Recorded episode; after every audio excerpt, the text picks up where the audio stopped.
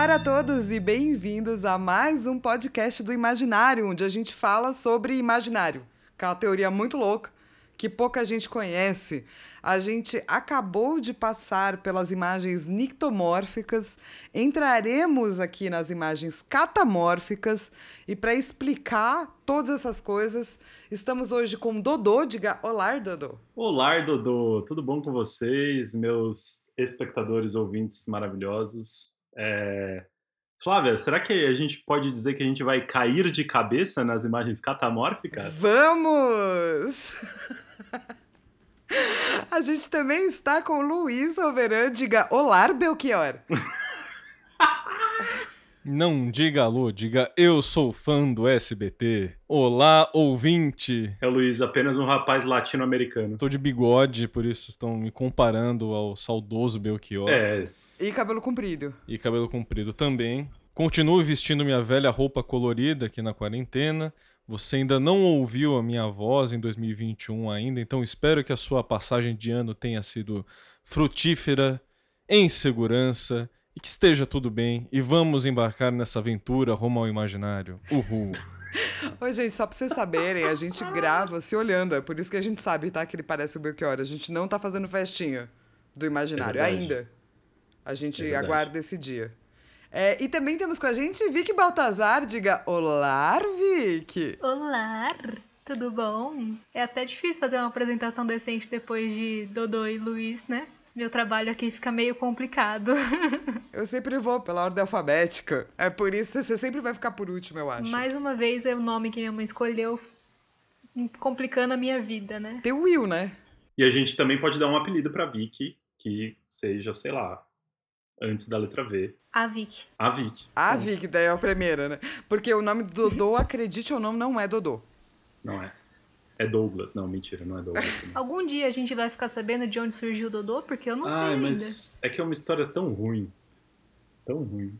Putz, mas Sério. agora você vai ter que contar, né? Eu podia. Eu, eu, eu devia inventar, né? Uma história de origem, assim, tipo, sei lá. Pra mudar, porque é muito ruim. Eu, eu tenho uma ideia. Fala. Quem adivinhar por que, que ele se chama Dodô, ganha uma HQ. Mas eu nem mandei a primeira HQ ainda. Pode ser digital? Pode ser um joguinho no Steam? Pode ser. Porra, da hora? Da hora? Acho Um massa. joguinho à minha escolha do Steam, pode ser? Porra, da hora. In- Inclusive, Gabriel, desculpa, eu não fui no correio ainda porque eu tô com medo de sair de casa. Eu não saio de casa, Gabriel. Eu prometo que eu vou te mandar. É que você mora em Ponta Grossa, cara. Se eu morasse em São Paulo, eu tinha te mandado um rap.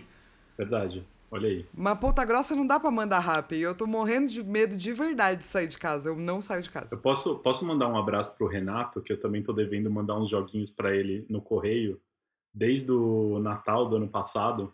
E, e eu também tô com, com medo barra preguiça de sair pro correio. Porque o correio fecha muito cedo também. É né? Ó, então, ó, abraço pro Renato, abraço pro Gabriel. Vamos dos nossos outros e-mails? Vamos. Hum, Bora. A gente teve muitos e-mails, então eu não acho que a gente vai conseguir falar de todos. Eu nem acredito que a gente teve muitos e-mails. É surpreendente. É, muito obrigada. Eu queria começar com a Vitória Maia, porque primeiro ela ama Naruto, Putz. tadinha. Que pena, Vitória. Ela tem uma tatu da Kunai do Minato, que eu não, eu não lembro o que, que é, mas tadinha. e ela maratonou tudo, assim. E ela fez depois comentários de cada episódio que eu mando pra vocês, assim. Caralho. É, pra vocês lerem. Tipo, ela comentou até da Ah! morte do Beto Carreiro, que ela ficou deprimida. Ela maratonou o podcast imaginário. Achei que ela tinha maratonado o Naruto. Não, não, podcast do Imaginário. então, duplamente coitada, porque por causa do Naruto e do podcast do Imaginário, que também é um, um um produto de, de áudio, assim, que né, tem os seus, seus problemas, né? Seus problemas. e ela também queria mandar um recado pro Isidro, que é, o- é porque tem muita coisa que ela fala. Ela vai falar do boi bumbá, ela vai falar de Porra. Parintins, etc. Ela fala que o Isidro não pode falar mal de Manaus, porque tá traindo o movimento todo. Então, que não é pra reforçar. Então, a gente deixa aí esse papo pro Isidro escutar, Boa. já que ele não está aqui hoje. Saudades, inclusive. E a Luísa Lacerda falou que quando ela estava vendo a discussão sobre o, o sangue, ela lembrou de Avatar, da Rama, sabe? Que é a, a Hum. senhora velhinha que ensina a Katara a dobrar Uhum. sangue. Porque ela tem essa caracterização, né, da mulher horrível. De fato. Meio bruxona, assim, né? Bruxa reclusa. Ela, ela é reclusa também, né? A galera acha que ela é meio doidinha das ideias. É, então, mas se você pensar, ela tava presa, ela aprendeu a dobrar sangue pra escapar Uhum. da prisão, e daí às vezes ela se vinga de umas pessoas. Eu não sei se ela tá, tá tão errada assim. Tipo, vingança não é legal, porém. Às vezes. Será que ela tá tão errada assim? Exato. É, não sei, não sei. Acho que, acho que não tá tão errado. não. É errado? É. Eu faria igual? Provavelmente. Com certeza. É mais ou menos isso que eu, né, fiquei pensando assim. É, e por último, a Raíssa de Souza Barcelos é, falou que tentou achar, tá? É, sua namorada, Dodô, achou, mas daí já tinha alguém que já tinha descoberto antes, o que é uma pena. E ela tá indicando um manual é, chamado Manual das Minhas Primeiras Luas, que é para conversar com meninas é, sobre essa fase da vida, né, da menarca, que é a primeira menstruação, de um jeito que seja legal, né? Pô, legal. Muito massa. Ué, a Raíssa, a Raíssa também, que ela, ela que me mandou a mensagem lá no Instagram, falando que gosta muito da gente, sente muita falta. Muito obrigado, Raíssa. Fiquei muito feliz com a sua mensagem. E ela tem um, um coraçãozinho tatuado, gente, ela mandou pra gente. Ah, é? Que tá escrito Turu, Turu. Ah. É. E é um coração. Muito legal, né? Que foda, velho. Vou mostrar pra Ju. Então a gente pode. é, na verdade, assim, eu queria primeiro explicar por que, que acabou a nictomorfia, né? É, a nictomorfia são todos esses símbolos, então, ou signos ligados com o aspecto de alguma forma de feminilidade ligado à morte, de como a gente tem medo de mulher. E isso é uma das coisas que vai perpassar, na verdade, todo o diurno, mas o nictomórfico é muito mais focado nisso. Então você vai ter as feiticeiras, as aranhas, as cabeleiras, as sereias, as esfinges, o sangue menstrual e etc. E daí, saindo da nictomorfia, é, o Duran entra nesse negócio que chama catamorfia. Quem vai explicar? Eu posso me arriscar? Aí vocês vão me complementando, só pra ninguém ficar com muita vergonha, tá? Se você errar, você nunca mais participa do podcast. Nossa. Que a gente tá na onda do Big Brother. Não, mas se, se eu não participar, vai ser um bálsamo pros ouvintes. Mas, a minha, a minha piadinha, inclusive, de cair de, é, cair de cabeça na catamorfia, é porque ela está muito relacionada justamente a esse medo da queda, né? Então, é, aquela verticalidade do regime diurno, que você está sempre, então, relembrando o regime diurno, você está sempre em oposição, né? Isso é um regime é, bastante dicotômico. Ah, não, eu não queria usar essa palavra muito acadêmica, mas ele é um regime de muitas oposições. Então, nas imagens catamórficas, a gente vai estudar aquelas coisas que uh, deveriam. Uh, aquele medo de você estar numa posição superior e aí você passa a, a cair.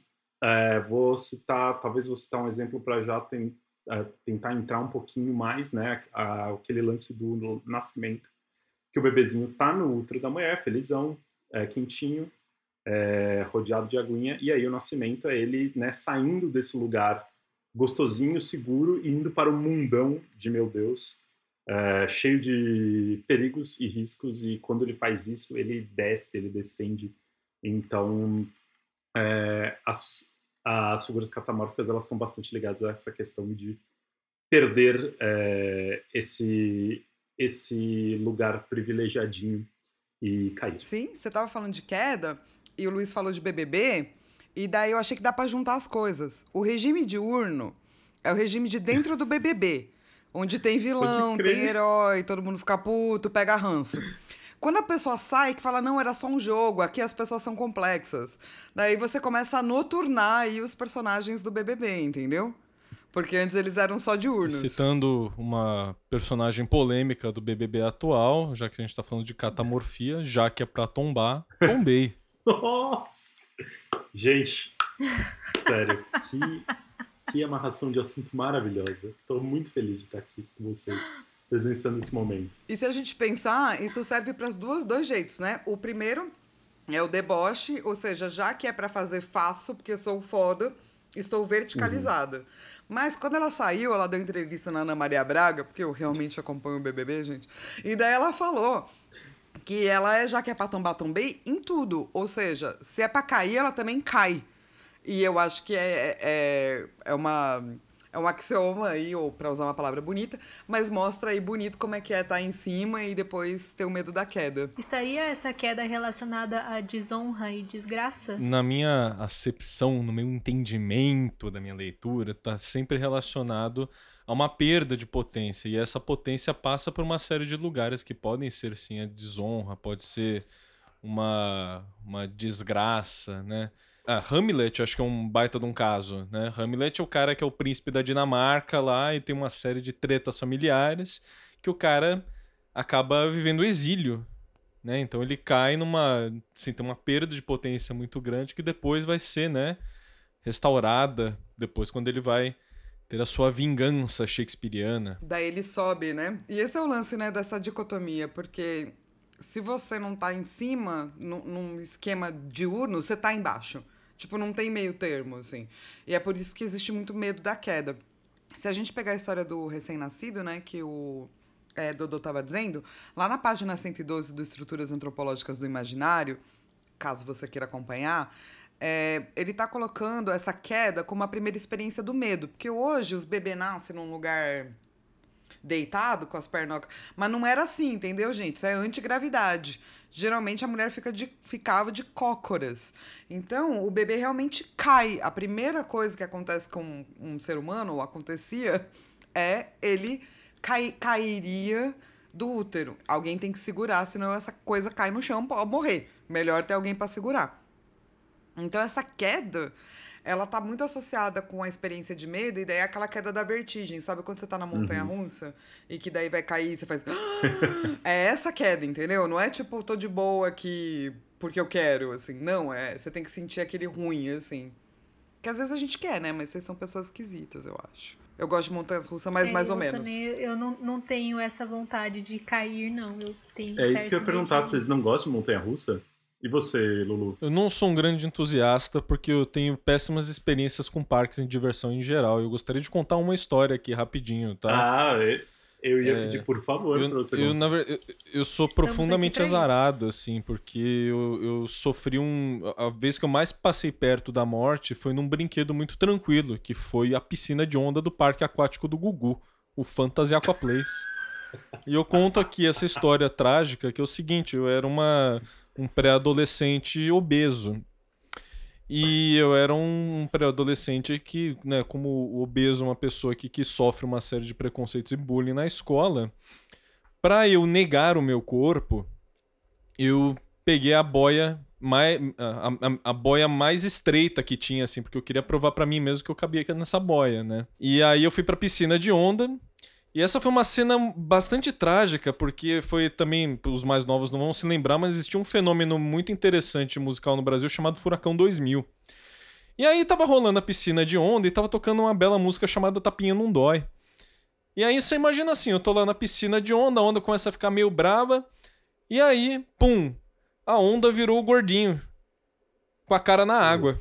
E o gordinho não conseguia sair da boia. E aí, assim, eu só chutando assim, eu via meio, meio abafado assim, tô, eu tô não dou.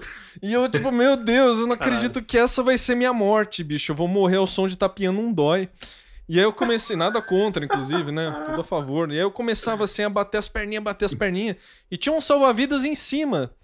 E ele, ele, ele achou que eu tava zoando. Quando eu comecei a sentir, sabe, começa a dar os primeiros espasmos, assim, que tá faltando ar, assim. Aí eu, bicho, eu fiz uma força que eu saí que nem um torpedo na boia. Aí eu sei lá. Ah, caralho! Né? Eu olhei assim, o salva-vidas nem tinha, acho que ele dormiu na cadeira.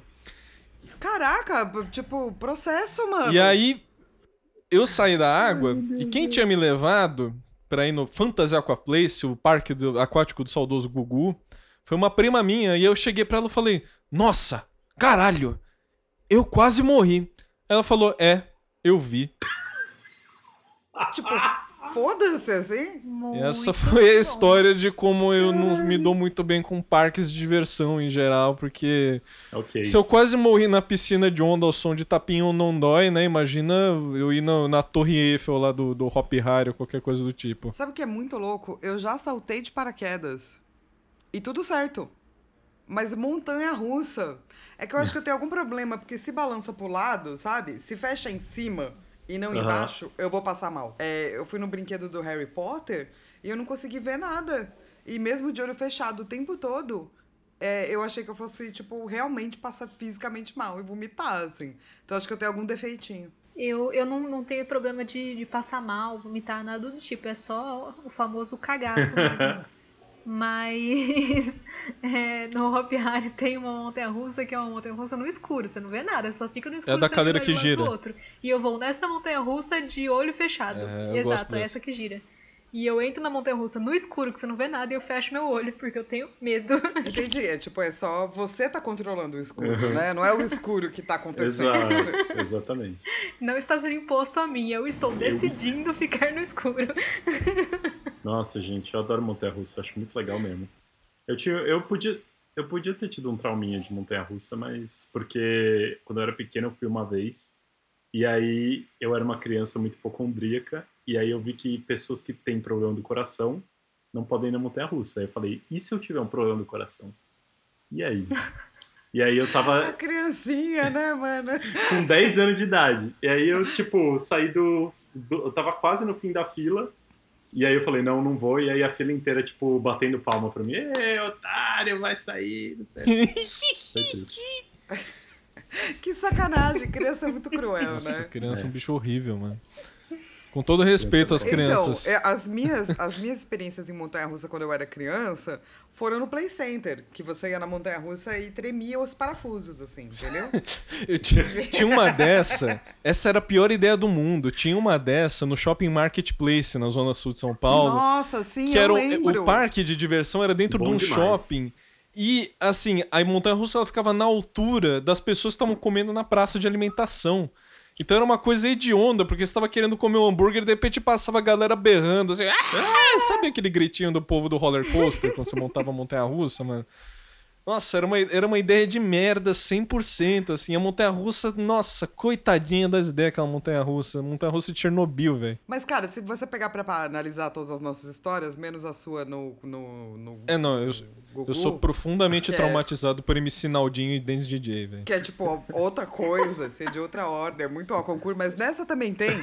A gente vai fazer essas coisas, tipo ir em montanha russa, descer com a boia pequena, porque a gente quer vencer. Tipo, é uma coisa de verticalidade ainda, entendeu? A gente não fala, ai, vamos cair e vamos morrer. Não. É uma sensação heróica de você ter ascendido depois da queda, assim. Então a gente tem esse esquema, tipo, de axiomático, né, de verticalização o tempo todo na nossa vida. A jornada do herói é isso, né? O momento da, da barriga da baleia do Jornada do Herói é ele enfrentar um problema que mostra como ele pode decair. E tem uma coisa muito interessante que eu, eu achei quando eu tava lendo esse capítulo do Juhan, pra quem tava com saudade da pronúncia. Eu acho muito legal que ele parte da teoria do Henri Vallon sobre a verticalidade humana. E isso foi, é, é, foi bastante fortuito porque eu tava lendo Vallon hoje mesmo, pra minha pesquisa.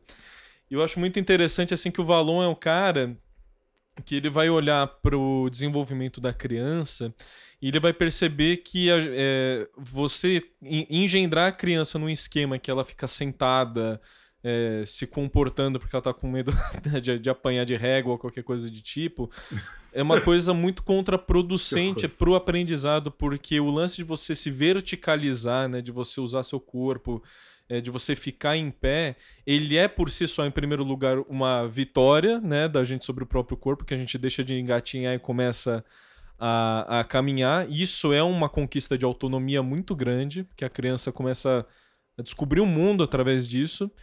E também porque a gente aprende com o corpo inteiro. Hoje as teorias assim de dos sentidos, das emoções, elas todas olham para para esses fenômenos como uma coisa multimodal, ou seja, que envolve uma série de fatores. Então a gente não escuta só através dos ouvidos, a gente não vê só através dos olhos, né?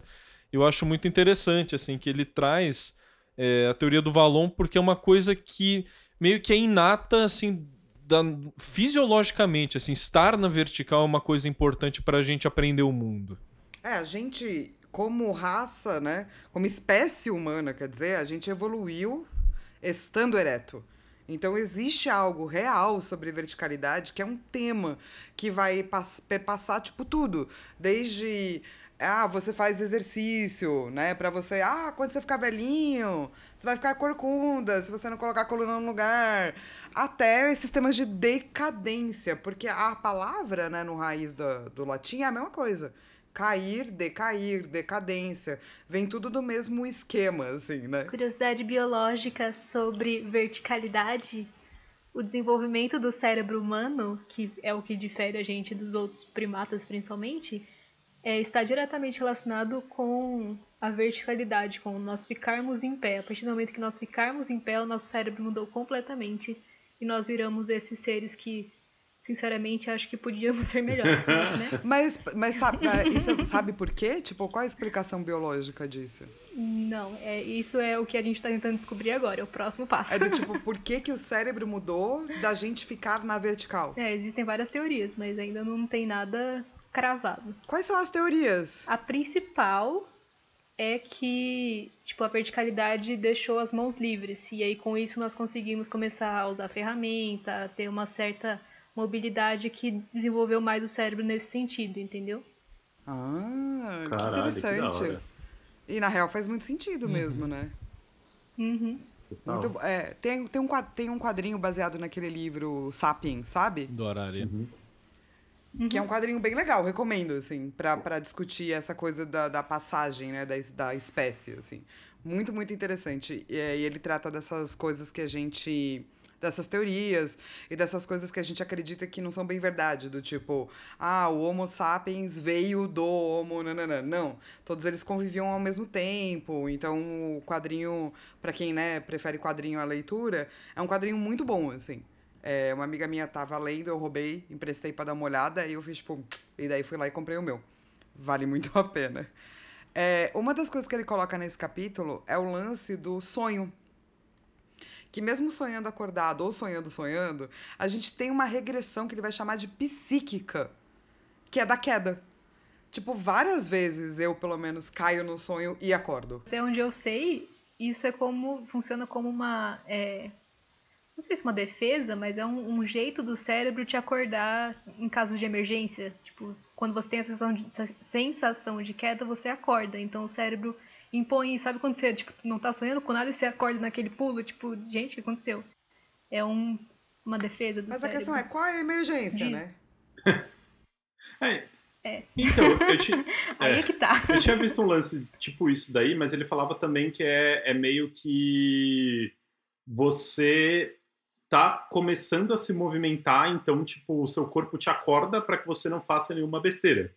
E eu já experienciei uma situação do tipo que eu estava sonhando que eu estava jogando futebol e aí eu estava no momento de dar um mergulho para fazer um peixinho, de cabecear a bola. E eu acordei quase caindo da minha cama porque a minha cabeça já estava fazendo o um movimento assim, pá, eu acordei já, é caralho, valeu cérebro.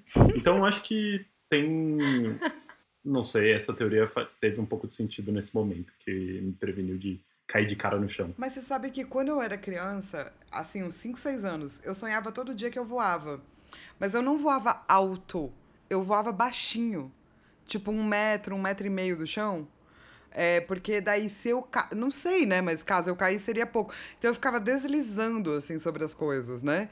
E eu sempre para eu, com... eu começar a sonhar que eu voava alto, demorou anos, anos. Tipo, na minha infância era só voar muito baixinho. Tanto que eu tive essa coisa, né, da criança de tentar pular de algum lugar para voar, porque você sonha com isso, mas eu pulei de um lugar baixinho. Porque eu voava baixinho no sonho. Eu não voava alto. Então eu, falei, eu pensei, se eu pular de um lugar muito alto, talvez não dê tempo de eu planar. Então eu vou pular de um lugar baixinho. Não adiantou, tá? Assim, se você queria saber o final da história. Ainda bem que você sonhava com o lugar baixinho, né? se você ficou curioso. Pois é, eu fui total essa criança. Se eu tivesse sonhado que eu voava alto, eu teria, tipo, me jogado de algum lugar, assim. Seria muito essa criança. E, e uma das coisas que ele fala é que essa questão da, de você aprender a ficar ereto significa que. E como isso significa viver então a gente vive ereto. Então existem explicações biológicas para a gente ser ereto. É, que tudo que é queda, na verdade, acaba sendo uma metáfora de morte. Então ele vai chamar de aspectos temíveis do tempo. Aspectos temíveis do tempo nada mais é do que você morrer, entendeu? a passagem dele, né?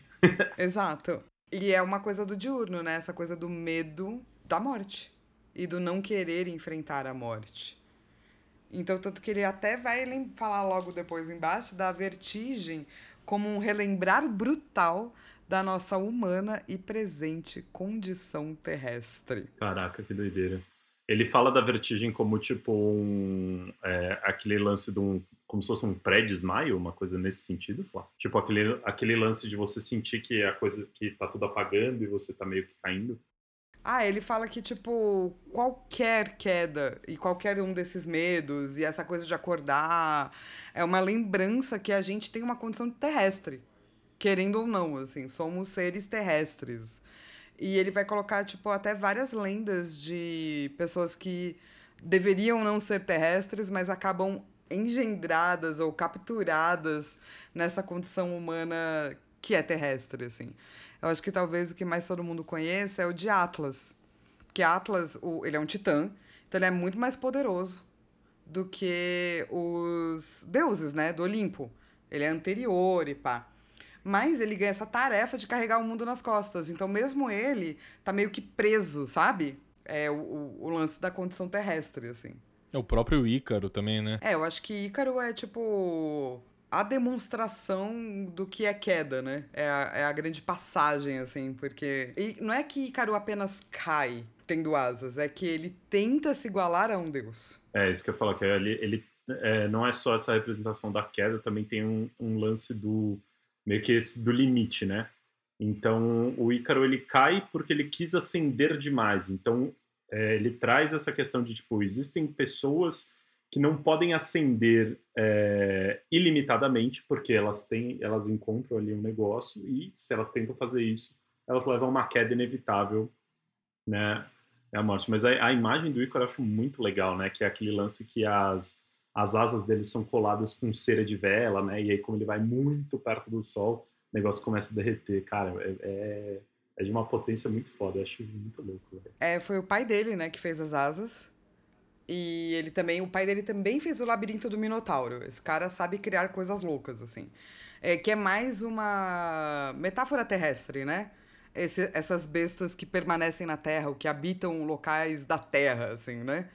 E, e o lance é que ele queria mostrar como ele era fodão, o pai do Ícaro. Tipo, vou mostrar para os deuses como eu sei fazer os bagulho.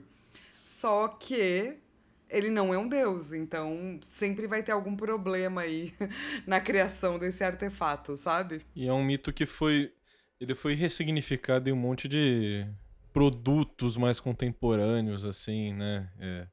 A melhor versão do mito de Ícaro é a música Flight of Icarus do Iron Maiden, né? Chegou o metaleiro. Tem uma versão do mito do Ícaro que eu acho muito legal. Talvez eu tenha até mencionado isso já em algum episódio do podcast que é o conto chamado Biombo do Inferno, de um contista japonês chamado Ryunosuke Akutagawa. É um conto que ele fala de um pintor que era muito pica, assim, o cara era muito brabo. E aí ele era, ele servia à corte japonesa, então tá falando daquela época assim do Japão feudal, né, enfim.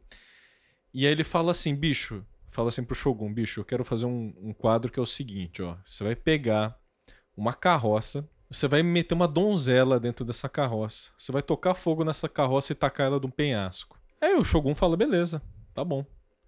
Aí o, o cara vai pintar o tal da a tal da cena assim.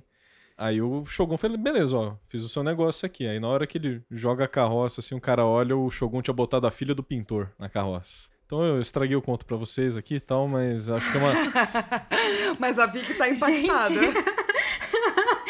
Esse plot twist eu não esperava. É uma releitura, é uma releitura muito interessante. É uma releitura muito. É que no conto ele fala assim, ah, o, que o pintor era um sujeito bem ranzinza e tal. Mas ele tinha uma filha que ele amava muito. Tal. Na hora que falou que ama muito a filha, sabe da merda, né? Porque... É, se citou a filha só pra dizer que o cara amava muito, é boa coisa daí não vai é, sair. Não, vai dar merda. Mas eu acho que o que, é, o que é legal dele trazer esses mitos, especialmente o de Ícaro, é que ele começa a mostrar que essa questão da verticalidade, ela tá ligada com muito mais coisa, assim, do que o que a gente imagina.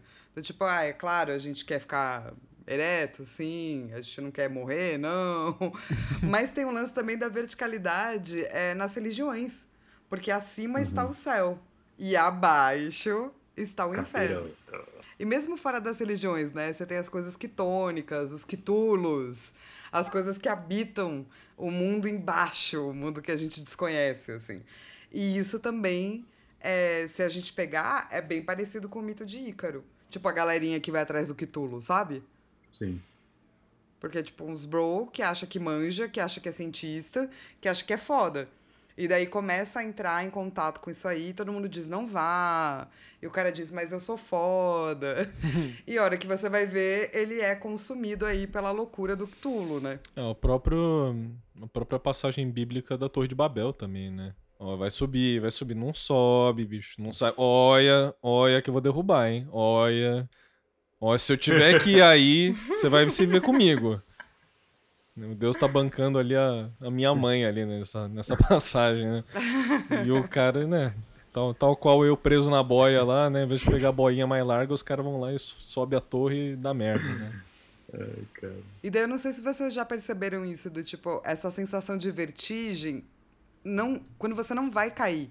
Tipo, acho que quem tem ansiedade passa muito por isso, assim. Que é do tipo, estou chegando muito próximo de algo que talvez eu não deveria estar chegando. E daí você tem essa vertigem. Que é a mesma coisa. A impressão de que você não vai conseguir lidar com aquilo, né?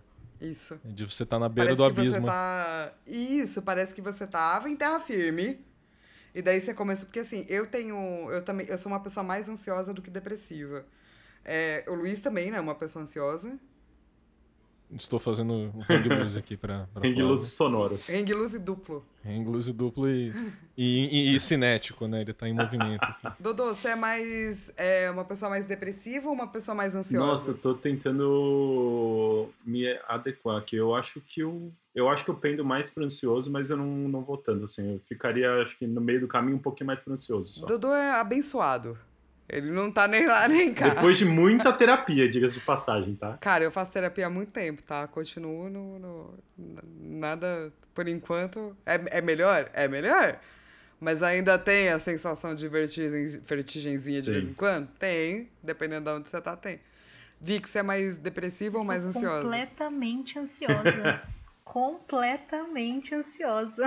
E essa coisa da verticalidade super é isso, né? Parece que você tá andandinho, e daí você, tipo, chegou num lugar, e daí você faz, virte, será que eu deveria andar mais um pouco? Mas você tem que andar. Daí quando você dá mais um passinho, parece que você começa a olhar e que vai acabar a terra, assim, porque você tem aquela sensação de vertigem, e você pensa, hum, acho que eu deveria parar, mas obviamente não dá, porque você já olhou para baixo, né? E já dizia um sujeito que tem um bigode tão lustroso como o meu, quando você olha pro abismo, ele te contempla de volta, né? E aí quando ele te contempla de volta, ó, fião, você se fudeu. Então, e é isso, né? Do tipo, não, você não precisa cair. É. A sensação da possibilidade da queda é, é uma coisa muito humana, assim. Do medo dessa possibilidade, do medo de se aproximar do abismo o outro senhor, né, que também tem um bigode lustroso igual o senhor, Luiz, é, ele diz isso exatamente porque, na sua característica é, niilista, né, todo niilista tem também um pouco de medo da queda, né? Vamos combinar. Porque ninguém vive fora das amarras da sociedade 100%. Seria outra coisa, né? Outra, não seria humano, seria sei lá. Eu já devo ter falado até, mas tem um livro que eu super recomendo sobre essa coisa do humano é, e do não humano, que é o Fim da Infância. Hum, muito total. bom. Nossa, muito bom. Que é exatamente essa experiência, tipo, a humanidade está mudando e as pessoas que são humanas, elas têm essa sensação da vertigem, entende? Quem está mudando, não. Quem está mudando não está nem aí. Tipo, não faz parte da experiência humana. Mas para quem ainda é humano, hum, pega um pouquinho. É, e daí ele vai trazendo vários mitos para lembrar dessa coisa da queda bíblica, né? Da queda religiosa, para falar sobre esses apocalipses ou esse medo que tem da queda, que não é só uma queda de eu vou cair no chão, mas é uma queda moral. É uma queda de eu estou fazendo merda, que é muito que tem a ver com a ansiedade, né? É uma queda moral. São os medos, as culpas. E você se aproxima muito dos medos e das culpas. E daí você fica com aquele medinho de decair. Não é bem cair, mas é decair. Sim, é que eu, eu fico com a impressão de essa sensação da, da ansiedade, né? É, que ela vem dessa falsa sensação de controle, né? Então, se eu tô fazendo alguma coisa assim certinha, se eu faço tudo direitinho, nada de ruim vai acontecer comigo. Mas isso é uma falácia, né? Porque a gente vive aí nesse mundo completamente aleatório e que coisas ruins acontecem, vira e mexe. Então, a gente só conta essa nossa mentirinha para a gente ter um saber lidar um pouquinho mais com esse medo de queda, com esse medo de que de repente eu posso é, tomar uma atitude errada e cair em desgraça, né? E é engraçado, agora que eu tô pensando, a gente usa muitas expressões que tem a ver com cair, né? Tipo, cair em desgraça, tropeço, é, é o próprio, o próprio lance lá do abismo que o Luiz falou. É muito doido como isso está muito presente, né? Como se a gente estivesse num lugar seguro, tranquilão e que a qualquer momento a gente pudesse, é, fosse ruim a gente cair. Poder cair a gente sempre pode, né? Mas que fosse o fim da nossa vida quando a gente cair, né? O, mesmo o, o fundo do poço. Várias expressões que a gente tem que remetem a essa, a essa ausência aí, que não necessariamente dizem de uma queda literal, mas falam dessa queda moral, dessa queda é, de princípios, digamos assim. E eu preciso falar que eu, como uma ansiosa, me senti completamente contemplada com essa comparação da ansiedade com a queda. Eu nunca tinha pensado nisso e, nossa, explodiu minha cabeça. eu não sei como é para você, Vicky, mas, tipo, às vezes, quando alguém quer falar comigo algo muito sério, e a pessoa vira e fala assim, precisamos Gente, conversar. Gente, não façam isso! Dependendo Dependendo da pessoa que é, e se eu acho que talvez algum dia eu possa ter feito alguma merda com essa pessoa, vem uma leve sensação de vertigem. Porque tem a ver com a queda moral, entendeu? É do tipo, será que esta será que eu fiz mal para esta pessoa e ela percebeu e agora eu serei uhum. punida? É, e a ansiedade de não saber, hum, né, de não ter controle, porque todo mundo faz merda e às vezes também a merda que você acha que você fez não é nada pra pessoa, entendeu? Ou às vezes você não falou nada para você, mas pra pessoa você também é, ferrou a cabeça dela, assim. Então essa frase, dependendo de quem vem, se é uma pessoa que é muito ou muito próxima, ou alguém que eu gosto muito, sabe? A pessoa fala, ah, precisamos conversar rola uma vertigenzinha, assim. Pra, comigo rola também, só que não precisa ser pessoa próxima, qualquer pessoa. Eu posso nunca ter tido contato com essa pessoa. Ela vira pra mim e fala, preciso falar com você. E, e não fala na hora, eu sempre crio, não só na situação, qualquer situação que se trata de criar cenários, eu sempre vou criar o pior cenário possível na minha cabeça. E vou, na minha cabeça vai fazer todo sentido. Nossa, as perninhas ficam que nem dois linguinhos aqui assim. Ó. Mas vocês conseguem entender como isso é muito parecido com a questão da nictomorfia que ele estava trazendo? Tem a ver com culpa tem a ver com como a sociedade foi feita, tem a ver com o que a gente acha uhum. que é uhum. pecado. Na verdade, tudo isso é um monte de medo e um monte de culpa de coisas que a gente nunca viveu. tem aquele saudade do que nunca vivemos, também tem a culpa do que nunca vivemos, sabe? Nossa, mas aí, isso aí são religiões inteiras baseadas nisso, né? É que tem religiões que não são verticalizadas. Mas nas religiões que são. Não estou dizendo de todas, gente, pelo amor de Deus. Aí. Mas nas religiões que são, sim, tipo, né? O lance é exatamente a pessoa ter culpa e ter é. medo é. da queda. Então a gente que cresceu num país católico, todos nós temos embutidos na gente o medo uhum. da queda. Tipo, ele não é de todo mal. Veja já que é pra tombar. Já que não sentiu medo suficiente, entendeu? Pra fazer as Faltou coisas que ela fez. Exatamente. Exato. Faltou aquele medinho de ser cancelado. Mas também não precisa ser ao ponto da Vicky, entendeu? Que não, não pode falar para ela, precisamos Equilíbrio falar. é tudo, né? Tudo que o regime diurno não quer que a gente tenha esse equilíbrio aí, porque eles querem essa, essas, esse contra, né? O, a ascensão ou a queda. Sem meio termo, não quero saber de meio termo. O regime diurno quer, quer extremos foda-se, que é a polarização. Exato. E daí, tanto que a próxima imagem que ele traz, é, que para mim é muito acoplada, é a imagem da possessão. Por quê? Porque imagina se você viveu nesse mundo católico onde você tem culpas, você fez coisas erradas, você tem esse medo de decair.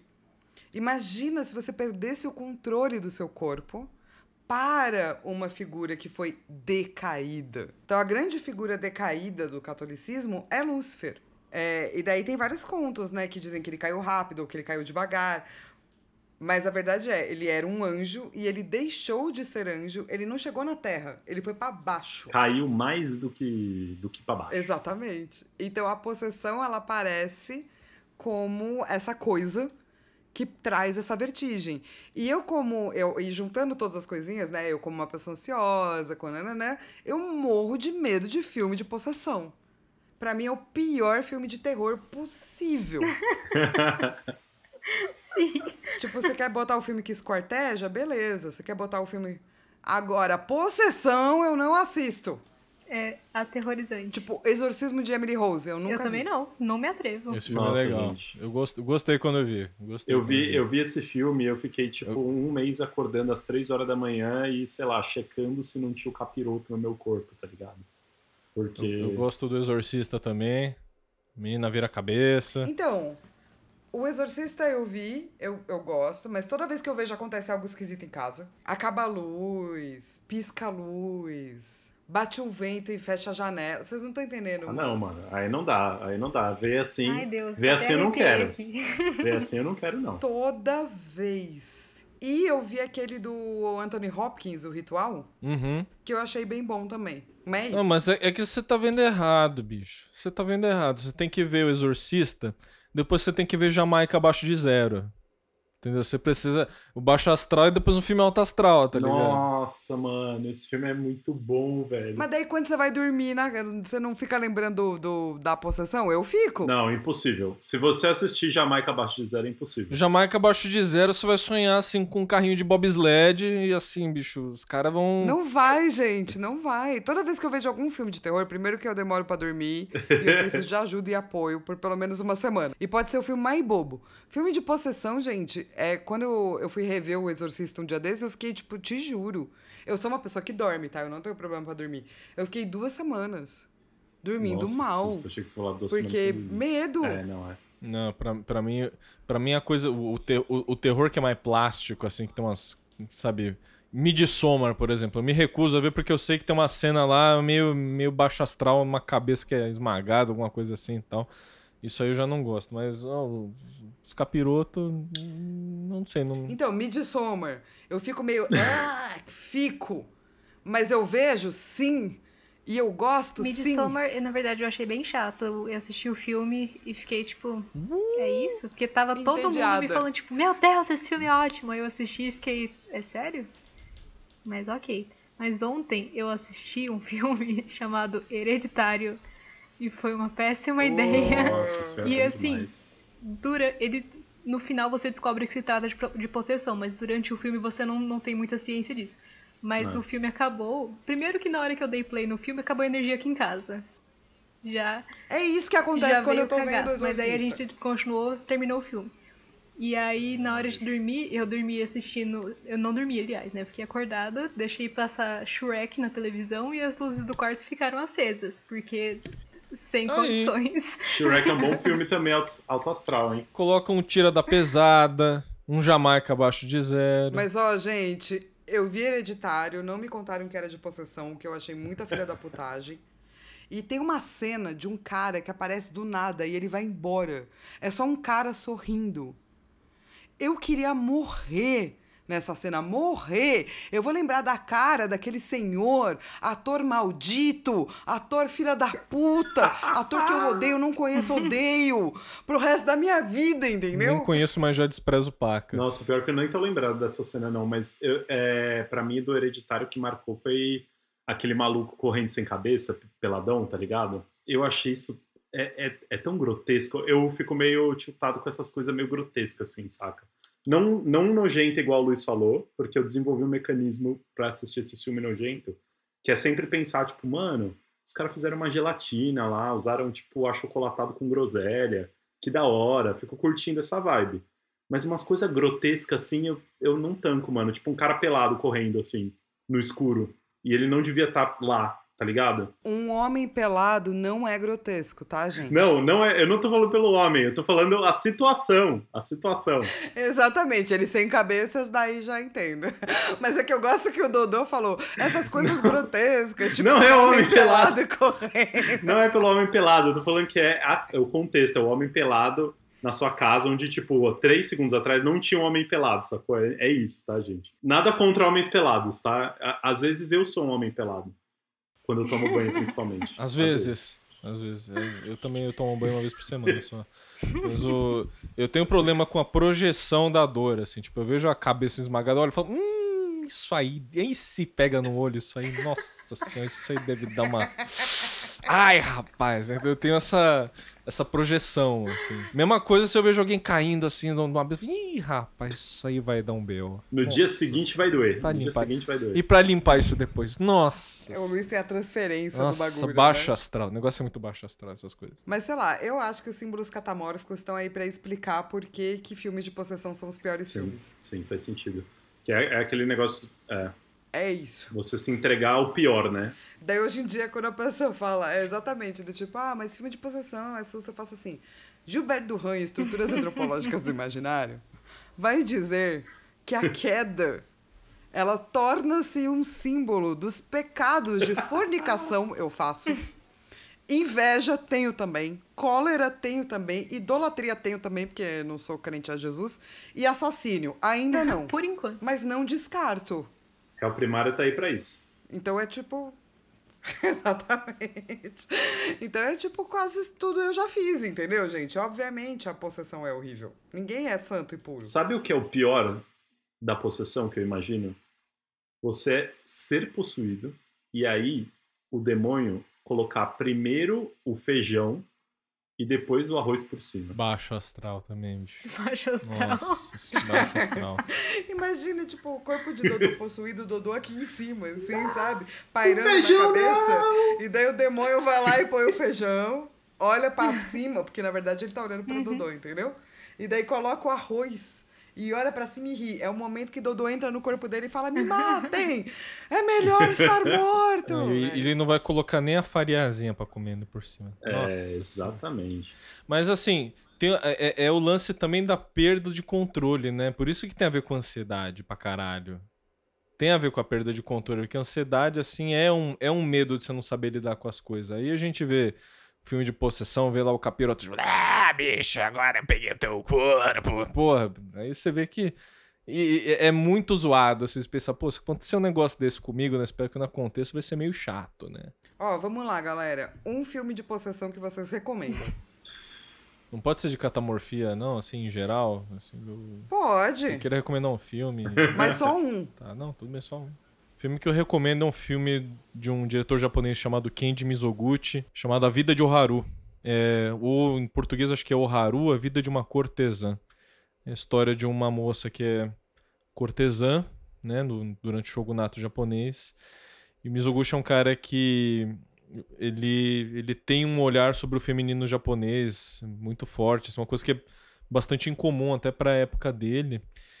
E ele conta o descenso de uma mulher que começa como cortesã e vai descendo até as profundezas sociais assim do Japão dessa época. É um tipo de queda bem dolorida, recomendo. Nossa, muito interessante. É, mais alguém quer dar alguma dica? Eu, eu, eu pensei, vieram dois filmes na minha cabeça, mas aí eu, eu tô na dúvida. Eu acho que se encaixa, mas de um jeito meio torto, assim. Que os filmes que vieram na minha cabeça foram Soul, que a 22 possessa o, o corpo do professor lá, que eu não lembro o nome dele. E outro filme que veio na minha cabeça é Se Eu Fosse Você. É muito bom os filmes de possessão da. Os filmes de possessão da Nossa, Vicky, eu, eu nunca tinha pensado nisso. É um filme de possessão mesmo. Tá certo. Certíssimo. Perda de controle. Cara, eu vou, eu vou aproveitar que o Isidro não tá aqui, nem o Will, e vou fazer a cota otaku do Joy. É, comecei a assistir um anime muito bom chamado Jujutsu Kaisen. E ele fala de possessão, mas é de uma possessão in- é, inten- intencional, com sensual, talvez. Porque o personagem principal, ele arbitrariamente abre o corpo dele para ser possuído lá por um demonhão, cramunhão, e ele consegue controlar essa possessão. Então, acho interessante, pelo menos do que eu estou assistindo até agora, é um tipo de queda controlada, é um tipo de queda desejada. É uma queda diferente do que o Diurno é, vai propor, e justamente porque, na real, o personagem ele não perde a potência. Ele começa, como, como ele consegue controlar essa possessão, ele ganha potência por causa disso. Então, a queda reversa é uma coisa muito louca e recomendo muito a dublagem brasileira que tá, olha, um chuchu. Parabéns aos dubladores do Brasil. Ah, é? Você tá vendo, você tá vendo onde? Tô vendo no Crunchyroll. Graças ao Denis. Crunchyroll, brincadeira, tá? Eu pago. Mentira. Mas, Denis, obrigado também. Um beijo pra você. É, a, a minha sugestão para entender essa coisa da, da queda moral é realmente dar uma olhada em filme de possessão, porque eu acho que fica muito perfeito. É, eu acho que filmes como Hereditário, que não deixam muito claro que é uma possessão, ajudam muito. E eu acho que o filme do Anthony Hopkins, é, O Ritual, também é um contraponto, porque o cara é um padre, então ele tá esperando uma possessão. Mas mesmo assim, o filme leva para explicar o que é uma queda moral é, de um personagem que não deveria cair. É, isso em ambos, assim, né? Só cada um faz de um jeitinho, assim. Isso para você entender o, o tropo como queda. E daí tem o próprio Vértigo, né, do Hitchcock. Uhum. Pica. Caso. É. Gente. Pra falar sobre queda mesmo. Eu assim. lembrei de uma série sobre possessão que é maravilhosa, que a Netflix fez o favor de cancelar depois de uma temporada, mas que é maravilhosa, uma série francesa chamada Marie... Marianne. E é muito boa, é muito boa, super recomendo. E você não teve medo? Tive, maior cagaço, mas. né? Não, só pra saber se eu assisto ou não. E a resposta é não. É, mas, ó, pra vocês saberem, povo que escuta o Joy, é, a gente vai falar mais um episódio de catamorfia, apesar de ser um- uma parte super curtinha, tá? Do, do, do livro mesmo, assim. Então, a gente vai dar uma olhadinha em qual vai ser o próximo episódio, e depois que a gente sair da catamorfia, a gente vai entrar nos bons símbolos, nos bons não, né? Mas nos símbolos ascensionais do diurno. Porque por enquanto a gente falou de teriomorfia, nictomorfia, catamorfia, que são os símbolos dos medos. Depois a gente vai entrar nos símbolos dos heróis. Então aguardem aí um tempo de joy numa boa. Joy Only de good vibes. de que é a gente Only não. good vibes. Isso. Que bênção. Que é a gente não precisando sofrer. Muito que bom. Muito bom. É isso, gente. Um, se você quer mandar um e-mail pra gente, é imaginariopodcast.gmail.com. Aparentemente tem muitos e-mails. E dois, é sobre o Apoia-se, a gente está criando outro sistema que vai entrar em vigor em março. Então fiquem de olho nas redes sociais. É, depois a gente coloca, volta no site do Joy, joy.flaviagase.com.br, onde tem esse episódio, tá? Se você não quiser ouvir no Spotify e tal, quiser ouvir direto, quiser baixar, tá lá. E daí lá a gente também vai subir o novo link, que a gente vai fazer uma campanha melhor. Ô, louco. Prometeu, hein? Fica aí Prometeu. spoiler. Vem aí. Prometi. Em breve. Um beijo, gente! Beijo. Tchau, tchau, gente.